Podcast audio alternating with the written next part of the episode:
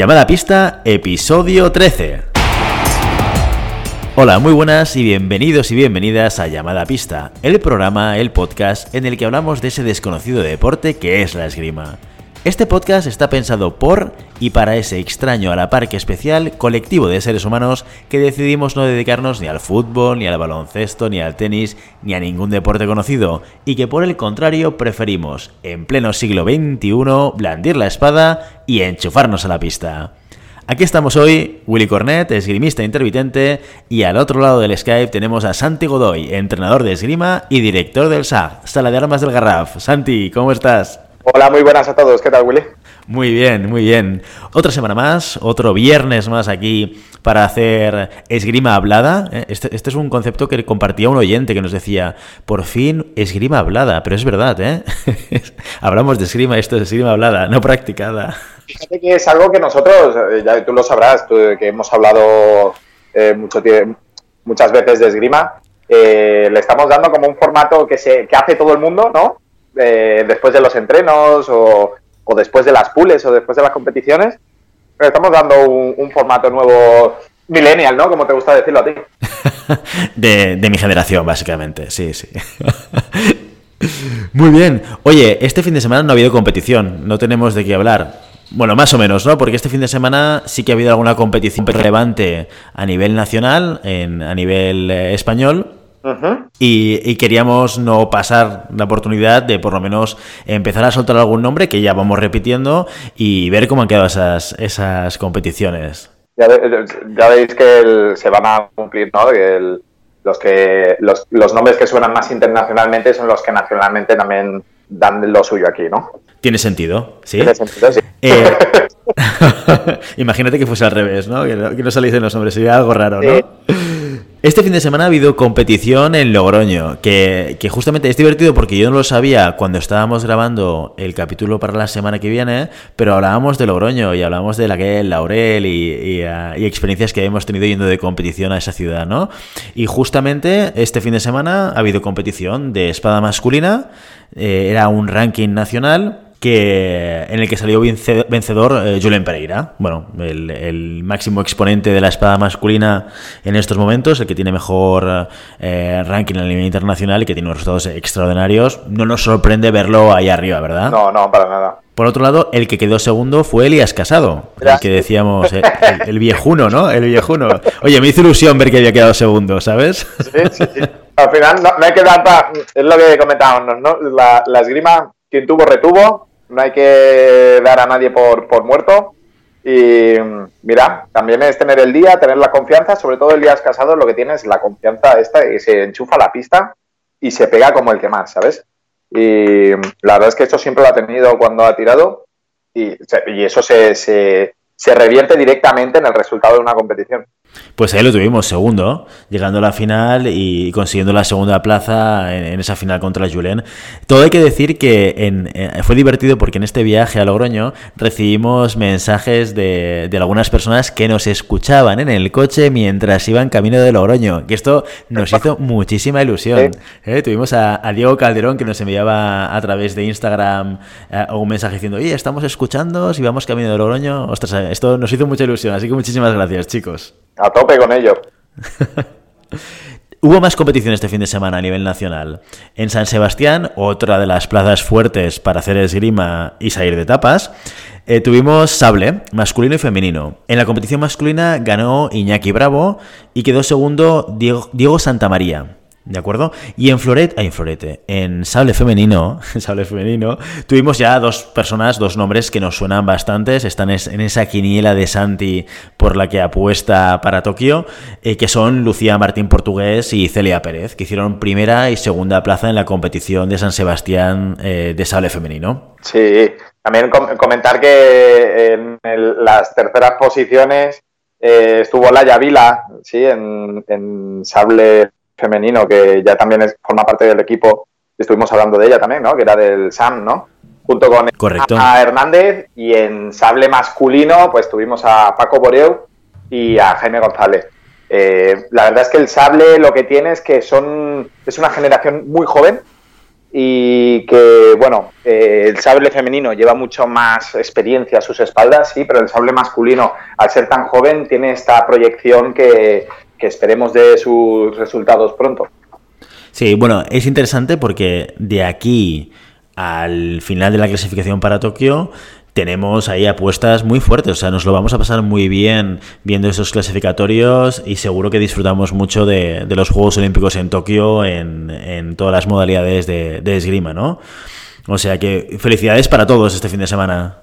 Yo creo que esta puede ser, eh, eh, podemos retomar, bueno, es aventurarme mucho, ¿eh? porque la clasificación justo ha empezado ahora y pero nunca hemos tenido tan, tan cerca o tantas opciones de clasificar eh, tantas disciplinas, ¿no? Como puede ser florete masculino con llavador, eh, espada masculina con eh, Julen y quién sabe si suena la flauta con el equipo de espada masculina.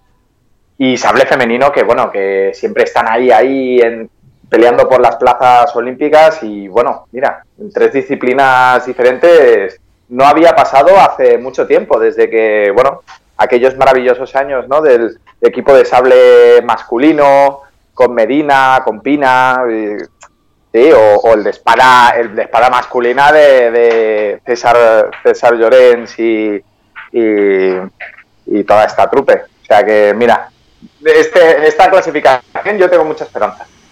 Les daremos fuerza desde el podcast. Qué casualidad, ¿eh? Empezamos el podcast y, tenemos un buen recorrido internacional de eh, competidores de esgrima ¿eh? a, nivel, a nivel nacional. Muy bien, vamos a revisar tres puntos de feedback que me parecen interesantes porque nos, nos, han aportado algún tipo de información que creemos que pueden ser interesantes para todos los oyentes. Por un lado, José Piñero, que ya es un clásico de nuestro podcast, nos envía un comentario a la web referente al, último podcast y nos comenta que nos habíamos olvidado de una competición internacional que había sucedido el fin de semana anterior, que es la Copa del Mundo de Pisa de esgrima adaptada. Ah, mira, sí, es verdad. Sí, sí, sí, sí, tanto. Nos comentaba que ahí eh, por España compitieron Begoña Garrido, la número 20 en espada y 26 en sable, y Alex Prior, 23 en sable. Y nos comenta, en silla de ruedas existe una esgrima realmente sorprendente. Y nos invita a que tomemos el tema para uno de nuestros podcasts. Sí que es verdad que yo le preguntaba a Jose a ver si nos puede decir cómo nos podemos enterar de esto, porque de alguna manera a través de la FIE, de la página web de la FIE, fie.org, nos enteramos de todos los resultados e incluso a veces tenemos la oportunidad de ver los asaltos y, por tanto poder comentarlos luego, pero de esgrima adaptada yo no he encontrado información. Así que si cualquier oyente, José, si nos escuchas hoy, eh, envíanos un, mensaje, un comentario, eh, para que también podamos estar actualizados de, todo lo que pasa en esa modalidad de la esgrima, ¿no? Sí, yo mira, yo tuve la suerte de poder entrenar con, con los dos tiradores de espada masculina que se fueron a, a Pekín 2008, que era Pepote Granel y Luisito Sánchez. Sí, sí, yo también tiré con ellos, ¿eh? Y, la verdad es que, ostras, mm, tú crees que, estás ahí fuerte con la mano, crees que, tal, y cuando te sientas en una silla es mm, bastante, bastante complicado poder tocar a tu adversario, ¿eh? Y también tuve la, suerte de, compartir el, el, curso de entrenadores con Alex Prior, que bueno, que es ahora el, el máximo representante de, de, sable, sobre todo, que lo entrena Igor, el maestro de, la sala de armas Fortuna de, San Sebastián. Y la verdad es que es una experiencia.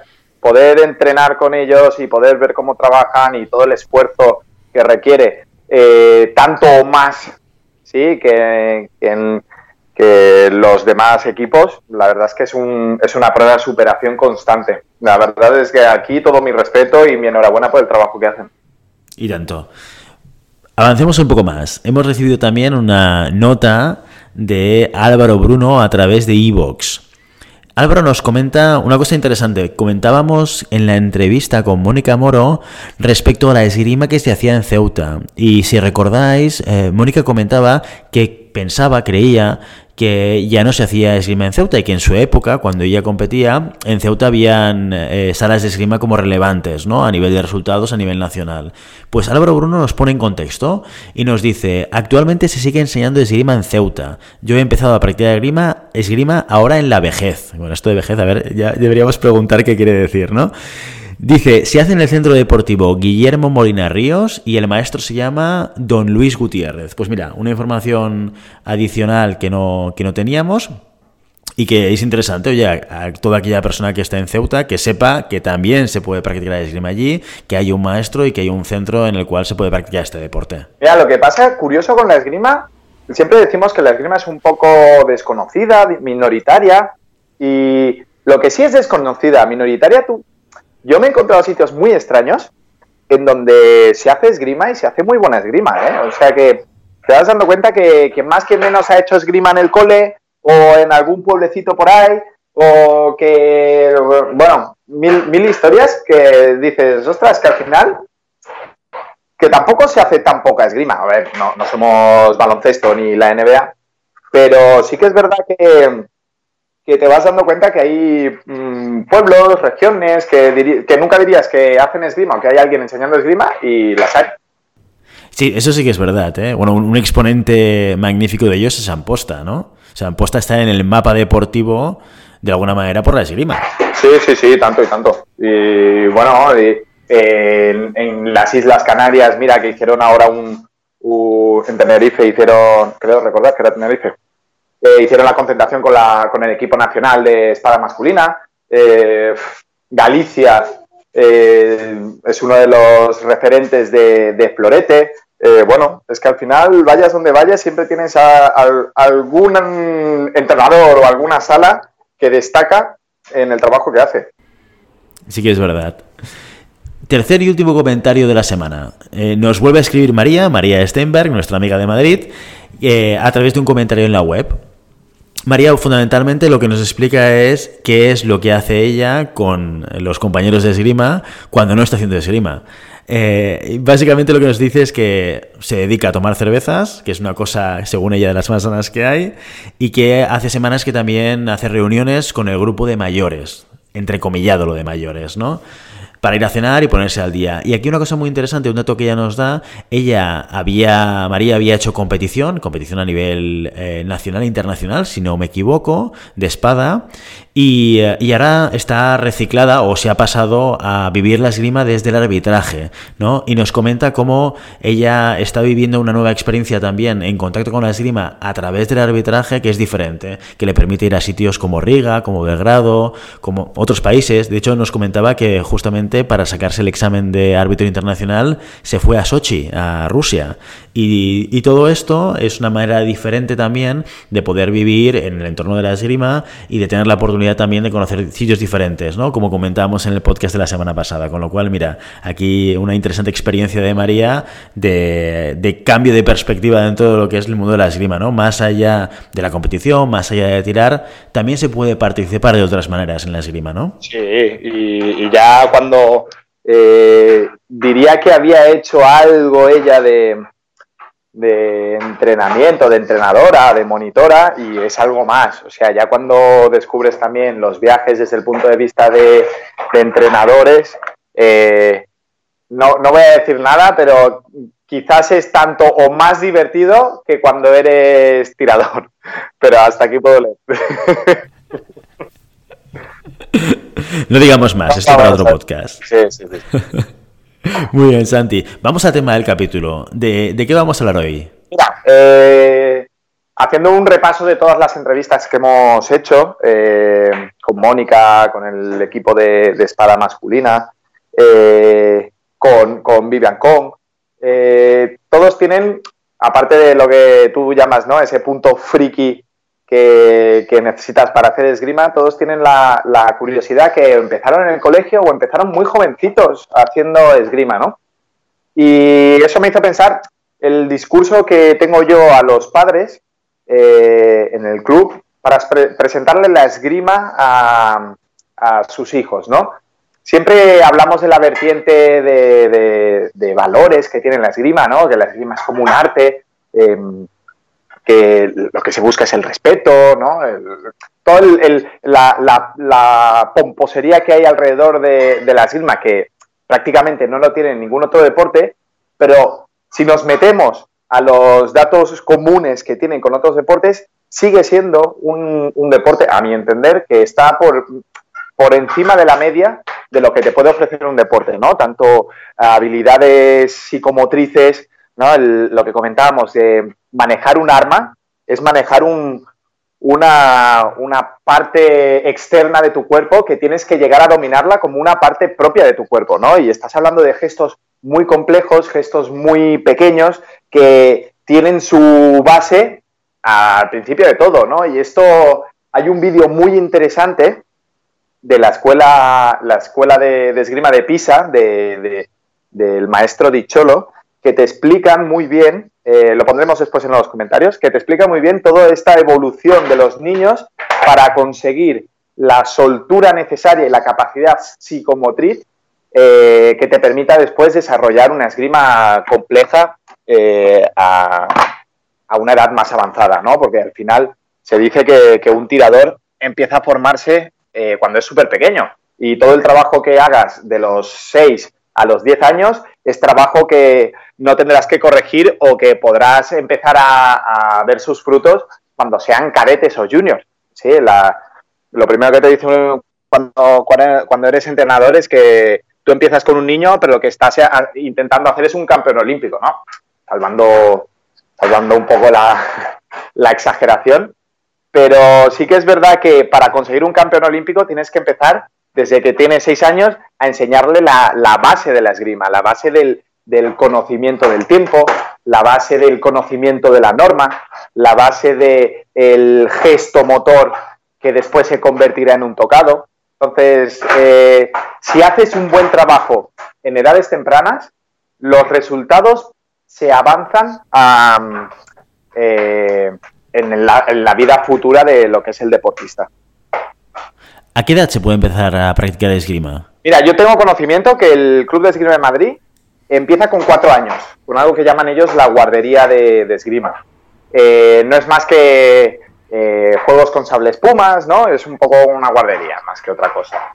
Yo en, nuestro club empezamos a partir de los seis años, ¿vale? Porque eh, es verdad que a los seis años hay un cambio que es que empiezan el colegio, la escuela, ¿no? Y hay un cambio Em, cognitivo en el entendimiento de, los niños. Yo me muevo mucho también por, el, sistema educativo, es decir, los cambios los hago eh, cuando hacen el cambio de, la guardería al cole, del cole al instituto, porque creo que también eh, están muy bien marcados esos cambios eh, tanto hormonales de crecimiento como de desarrollo cognitivo que te permiten poder trabajar cosas más simples o más complejas.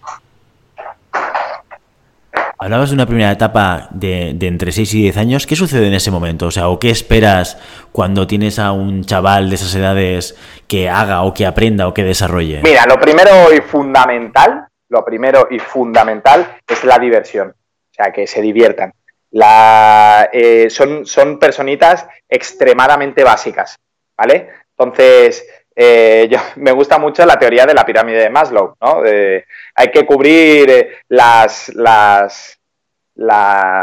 necesidades básicas primero. Y la necesidad básica de un niño es pasárselo bien. Entonces, tú cuando, em, sacias esa necesidad básica de diversión y sacias esa necesidad básica de, pasarlo bien, todo lo que venga después es, es, trabajo que tú tienes hecho ya. ¿Vale? Entonces, lo primero de todo es que se lo pasen bien. Una vez que se lo pasen bien, que los tienes enganchados, eh, puedes empezar a trabajar conceptos muy básicos, pero que en su momento son, para ellos, son muy complejos, ¿no? Como eh, la mayor tontería de todas, que es la que más me cuesta a mí, y es el entendimiento de las normas. ¿Vale? Entonces, que parece una chorrada, pero últimamente con, con, todo lo que está pasando, ¿no? Lo que se dicen los psicólogos del del ya, ahora, el momento, se ha generado en los niños, sobre todo, una frustración muy temprana a la hora de no conseguir las cosas en el momento, ¿no? Fíjate, en tu época, Willy, que no había tablets, no había nada. Cuando tú tenías que ir a buscar algo, a algún tipo de información, ¿dónde ibas?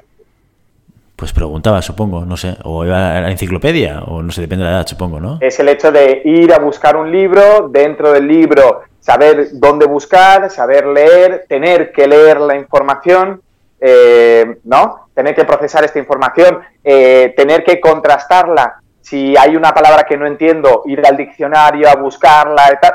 Ahora que tienen YouTube, ¿no? O Google. Eh, en cuestión de segundos puedo saber cualquier dato de cualquier cosa que haya pasado en este mundo que, que tenga constancia de ello la humanidad. ¿no? Entonces... Es verdad, sí, sí. Eso... y, también es la costumbre esta, esto sí que es súper curioso, ver cómo los niños están acostumbrados a eh, cribar lo que quieren o no quieren en segundos. Es el síndrome este de YouTube, de este vídeo no, este vídeo no, este vídeo no. Ven un segundo, este cambio, este cambio. Y, y además, eh, que eso se retroalimenta, o sea, el hecho de que ellos...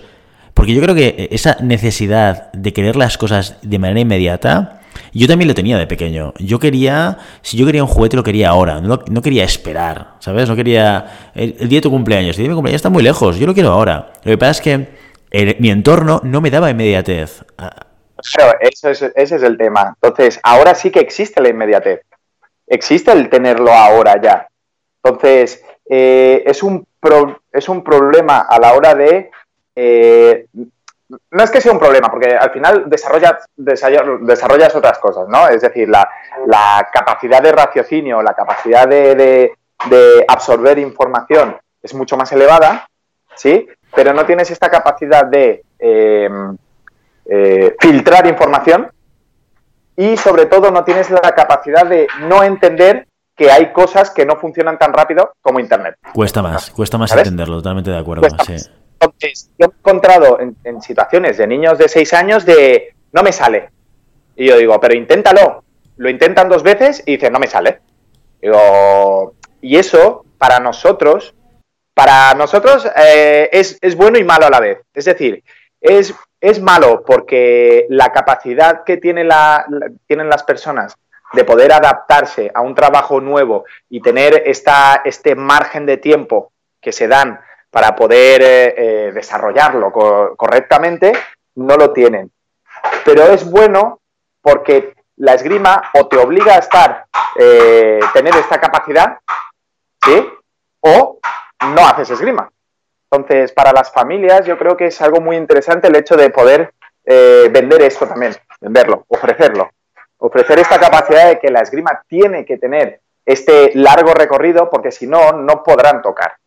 No podrán estar dentro de, la normativa de la convención, por ejemplo, no podrán entender lo que es un tiempo de esgrima y por lo tanto, si no lo entiendo, no podré usarlo o lo usarán en, mi contra. Entonces, es, una, siempre dicen lo mismo, ¿no? De, la esgrima tiene, eh, sobre todo, trabaja la capacidad de concentración, pero trabaja la capacidad de concentración no solo por la complejidad del deporte, sino porque hay tantos elementos a controlar que o estás concentrado o no podrás conjugar todos los elementos para hacer una acción de esgrima bien hecha, a mi entender, ¿eh? o sea, esto es experiencia propia.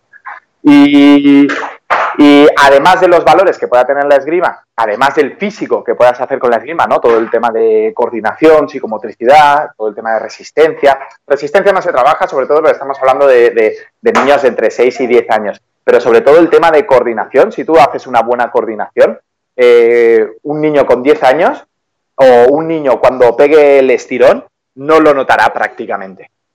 ¿Sí? No, no, tendrá esta desconfiguración motriz que tienen todos los niños a la hora del cambio, ¿no? Del estirón.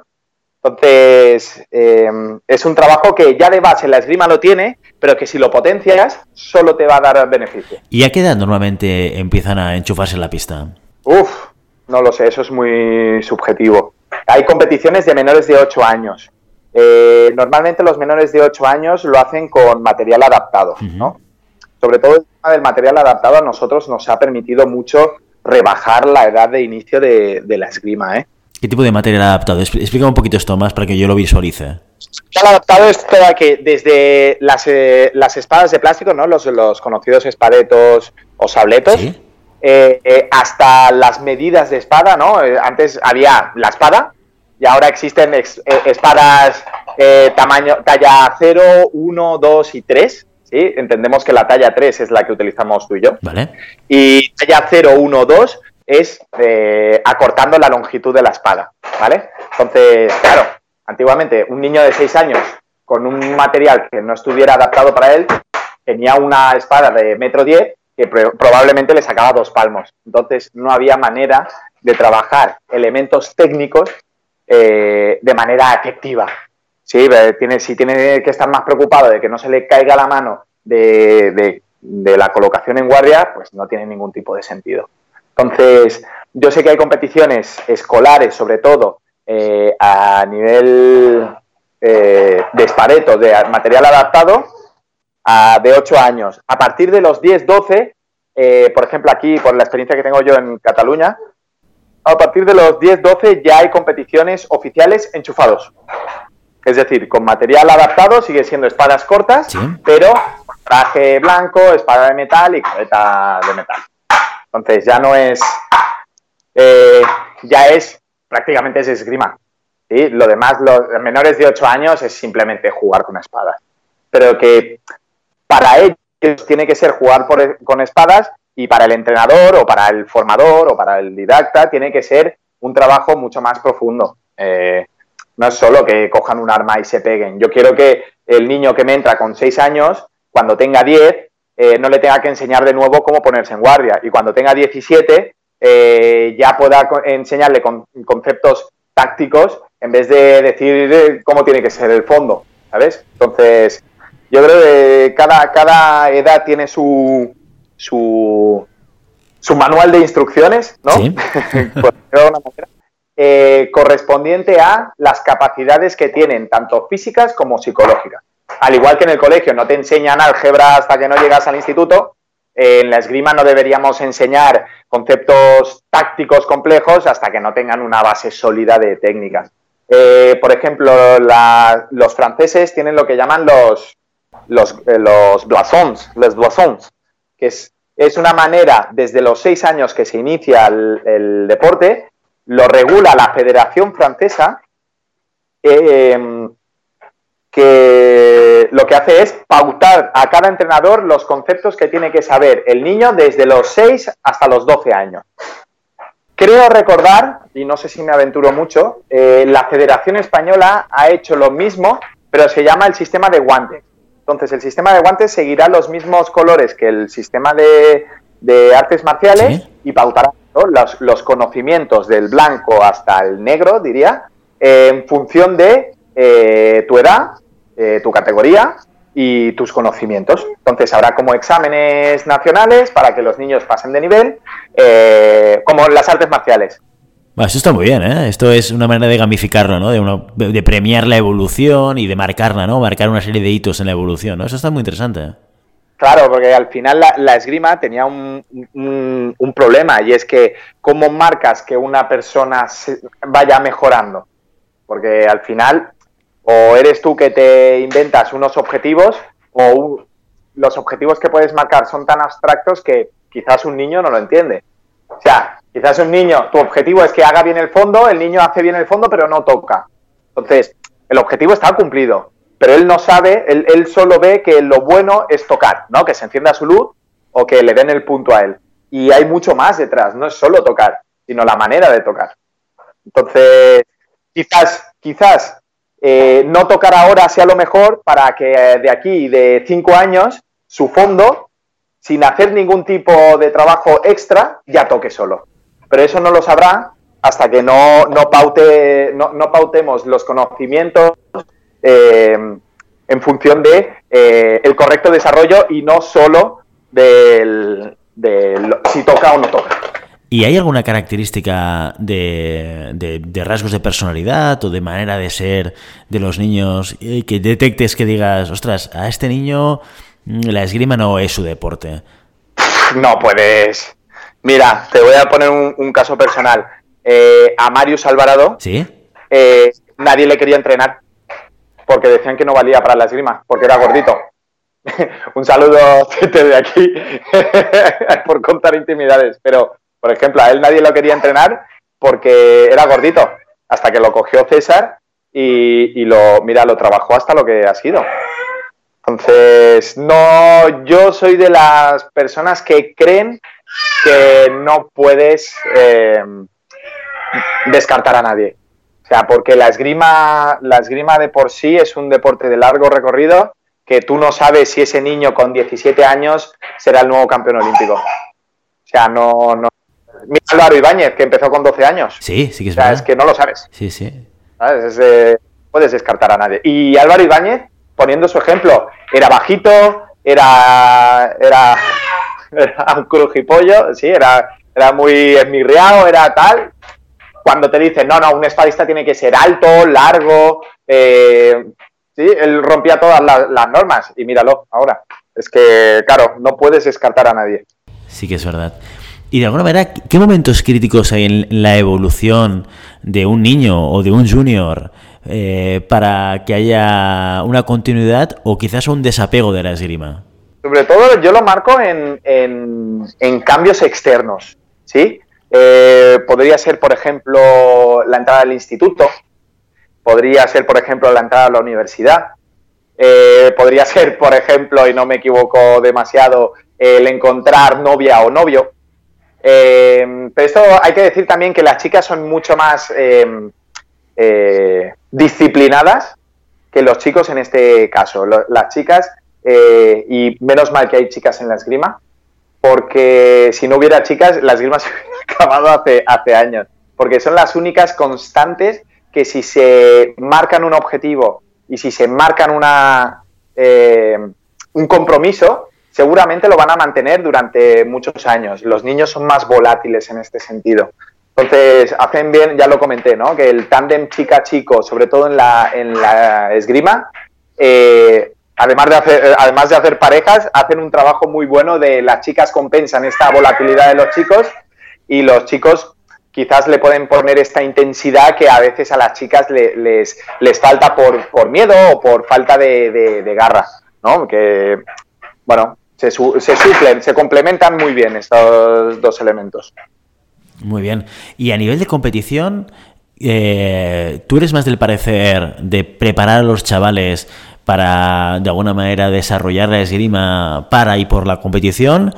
¿Depende o, o prefieres que sean ellos los que elijan si quieren o no competir? Yo soy de la creencia y mira y mira que el y, y mira que es que tengo a mi hijo aquí dando vueltas. Hoy es un podcast de tres. es un podcast de tres. Eh, yo soy de los que piensa que la, competición debe ser una elección, porque precisamente me baso en esta premisa de que eh, los niños, la frustración eh, hoy en día es un elemento que no se asimila tan bien como antiguamente, ¿vale? Entonces, eh, un niño que no esté preparado para la competición, la competición es un estresante muy bestia, ¿vale? Y la competición no se entiende como competición hasta que no tienen mucha edad. O no es.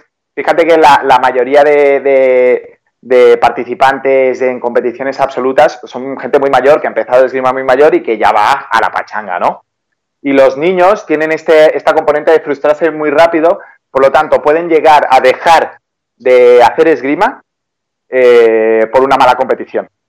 Entonces, yo siendo un poco eh, empresario en este sentido, prefiero que el niño que quiera competir de verdad, eh, pues prepararlo, pero el niño que tenga dudas o que no competir, eh, dejarlo, que no, que no compita. Em, ya me busco yo maneras más autónomas, ¿no? Competiciones internas de club, la, la pool semanal, mensual del club, cosas que sean más controladas, estresantes que sean más controlados y que en un momento dado pueda decir, oye, ¿y por qué no te animas a esta competición? O, oye, ¿por qué no nos vamos de viaje eh, y, competimos? Entonces, eh, estas cosas poco a poco se tiene que ir introduciendo la competición, sobre todo en niños que no, no tienen esa motivación de base, que sí que los hay, ¿eh? y cuando los hay eh, hay que ir eh, a machacarlos, porque esto es, es perfil de gente que necesita, necesita un reto y necesita constante eh, mo- motivación eh, eh, externa en el sentido de probarse cada vez, ¿no? Pero Sí, sí, bueno, que les va la marcha, ¿no? Supongo que también eh, ese tipo de, de, relación de presión ya, ya les motiva y les gusta. Mira, curiosamente sobre esto, hace ya semanas leía un artículo en un blog y no recuerdo cuál es, que, creo que lo compartimos por redes, por Facebook o por Instagram, no recuerdo, eh, que era muy interesante, que decía, ¿por qué no debes dejar que tu hijo o tu hija deje la competición después de haber perdido? Este era eh, como el titular, ¿no? Y hacía una reflexión interesante sobre cómo, lo que tú comentas ahora, ¿no? A veces eh, los, los, chavales cuando van a competición y no les sale bien las cosas, y esto a veces pasa, y a cualquier nivel, ¿no? Recordemos a Vivian Kong eh, cayendo en 32 en, en alguna Copa del Mundo o en, en, en algún Grand Prix y no haciendo una buena competición y, siendo consciente de ello, ¿no? Este bajón después de haber ganado eh, hace relativamente poco, pues eh, te puede causar una cierta frustración, ¿no? Y en este artículo lo que venía a decir un poco es, si tu hijo o hija quiere dejar la esgrima después de haber tenido un mal resultado, mm, no te cierres a que la deje, pero invítale a que la deje después de haber recuperado eh, un poco el, la sensación de que no ha perdido esgrima, ¿no? Mira, yo lo veo un poco como los que tienen un accidente de tráfico, ¿no? Que lo, primero que te dicen es cuando pueda, o un accidente de moto, sobre todo. Cuando puedas, a la mínima que puedas, vuelve a coger la moto. No le cojas miedo a la moto porque una vez que ese miedo se arraiga en ti, es mucho más visceral, ¿no? Pues em, la capacidad que tienen los niños de hacer un mundo de todo em, te permite poder trabajar eh, al 100% con ellos Porque cuando están contigo, están contigo. Si no están contigo, ya lo ves, ¿vale? Pero no saben distinguir tampoco eh, la competición de lo que no es competición. ya, lo, ya seguramente lo, lo, escucharán y, lo, lo, entenderán en el momento que una persona competitiva es competitiva siempre, fuera y dentro de la pista, ¿no? Y hay que, hay que saber, hay que saber sobre todo controlar esta competición, esta competitividad, perdón, y hay que saber también que el hecho de perder en la competición no es que seas un perdedor en tu vida. Y eso es algo que hacer entender a un chaval de 10 años que ha hecho una competición en su vida, eh, sobre todo siendo muy competitivo y sobre todo, y este es el gran, la gran explosión mental, un niño que en la sala toca mucho, llega a la competición y cae a la primera de cambio, es un golpe muy duro. Un golpe muy duro que tienes que tener si puedes anticiparlo, ya lo anticipas y le vas quitando presión y le vas quitando un poco de hierro al asunto. Y si no lo has anticipado, eh, coger en el momento y explicarle eh, pues lo que ha pasado, por qué ha pasado, que la competición es otra cosa. Eh, Juanjo Michavila tenía una teoría, bueno, una teoría. hablando con los psicólogos del CAR de San Cugat, llegaron al. Me explicó una de las teorías que era que eh, no por ser buen competidor eres buen esgrimista. ¿Vale? Una cosa es ser buen competidor y otra cosa es ser buen esgrimista. Y ahí es donde entra el, axioma húngaro de olímpico de sala. El olímpico de sala para los húngaros es aquella persona que en la sala es súper bueno, gana todo, llega a la competición y por la presión se hunde, o por la responsabilidad se hunde, o porque no le sale bien o no tiene esta confianza, eh, pierde todo. Pero eso no quiere decir que deje de ser buen deportista o buen esgrimista. Quiere decir que quizás no es buen competidor. ¿sí? Y ahora tenemos estos mecanismos para poder verlo, poder trabajarlo y poder decidir. O sea, ahora no todo el mundo tiene que competir. Si ya la, vida entera es una competición. Entonces, meter más, más competición dentro de la realidad de un niño, para mí me, no creo que sea personalmente, ya lo digo, no creo que sea la mejor manera o no es mi, mi mejor manera de trabajar. Pero sí que es verdad que en la competición se aprenden muchas cosas aprenden en la sala. Son dos mundos diferentes, ¿eh? son dos contextos diferentes, totalmente de acuerdo. O sea, al final lo que tú dices eh, pasa de verdad. Por eso, porque cuando, cuando vas a una competición hay elementos extras que no tienes en la sala. Que no tienes en la sala, ¿no? Es, es otro momento de, de hora de la verdad, la competición, ¿no? Y, lo cambia todo. Sí, sí. expresa de otra manera diferente y, y tu prueba es otra cosa y, se magnifican todos los sentimientos y el, miedo por perder o el ansia de ganar es lo que te mueve y, que eso te lo encontrarás en el trabajo, buscando trabajo o, haciendo unas oposiciones o, yo qué sé, los exámenes de la universidad. Son cosas que eh, los, los, momentos en, en, los que se te ponen a prueba son constantes en estos ahora mismo, en el mundo de hoy en día. Y yo creo que la competición de la esgrima es un elemento más a, a, trabajar y que te ayuda a trabajar esto, ¿no? ahí tenemos el, estudio este de Ricardo Arberas, ¿no? ¿En qué, ¿En qué, te ha servido la esgrima en el profesional que eres, ¿no? ¿Qué crees que ha, aportado la esgrima en que seas una persona eh, de éxito o que, o que, en situaciones de estrés pueda ser eh, resolutivo? Pero, claro, hay gente que lo, pilla más rápido, hay gente que lo pilla más lento, hay gente que nunca lo pillará y hay gente que nace con ello y todos entrenamos el mismo deporte. Sí, no, y hay evoluciones también, ¿eh? Yo siempre explico que cuando era junior no me gustaba nada competir. Se me parecía como absolutamente innecesario. A mí me obligaban, o sea, me obligaban, nadie me amenazaba para que fuese, pero que como que formaba parte del el hecho de hacer esgrima. Cuando hacías esgrima, ibas de competición y era como un axioma que no ponía en duda a nadie. Pero yo me iba de competición y pensaba, ¿qué hago aquí teniendo que pelearme con esta gente por conseguir una posición que no me interesaba en absoluto? O sea, era una desgana bastante relevante, ¿no? Y luego a mi vuelta todo lo contrario, aparte de que justamente se juntaba con la parte de ocio, que conseguimos un colectivo de gente que lo, disfrutábamos mucho, que nos apuntábamos a cualquier bombardeo, que nos íbamos a Logroño, a San Sebastián, a Madrid, a Valencia, a Alicante, a donde fuese. Entonces ahí también la parte de ocio ayudaba. Pero ahí yo me tomaba en serio mis resultados. O sea, yo miraba cómo quedaba. Yo miraba cuántos puntos ganaba y si subía o bajaba en el ranking. O sea, me preocupaba y, y quería hacer el mejor resultado posible. Y era otro momento de mi vida diferente. Claro, es que tú no crees que, habrás llegado a esa conclusión por, otro, por otra vía. Nosotros a veces queremos llegar a través de la vía de la, de, la esgrima eh, a ese mismo fin. Y hay gente que, como tú, por ejemplo, llega a ese fin por vías ajenas a la esgrima. Entonces, por eso hay que dar este margen, a mí me gusta dar este margen quizás demasiado prudencial. Yo, yo sé que a veces eh, los niños también por iniciativa propia o es un niño muy, eh, muy espabilado, en el, buen sentido de la palabra, ¿no? Es un niño que tiene muy claro lo que quiere hacer o si no lo empujas un poquito no se atreve, ¿no? Y, y al final es de, ostras, pues menos mal que me dijiste de venir a la competición, me lo he pasado genial. Pero la responsabilidad de empujar a alguien y que caiga al vacío en vez de motivarle, yo creo que es algo que deberíamos reflexionar mucho todos. Al menos yo es una reflexión. Pero bueno, claro, cada uno, eh, mi club no es de competición. ahí es la, la, diferencia. Por ejemplo, poniendo el, ejemplo de Amposta, Amposta no tiene ningún niño que no compita.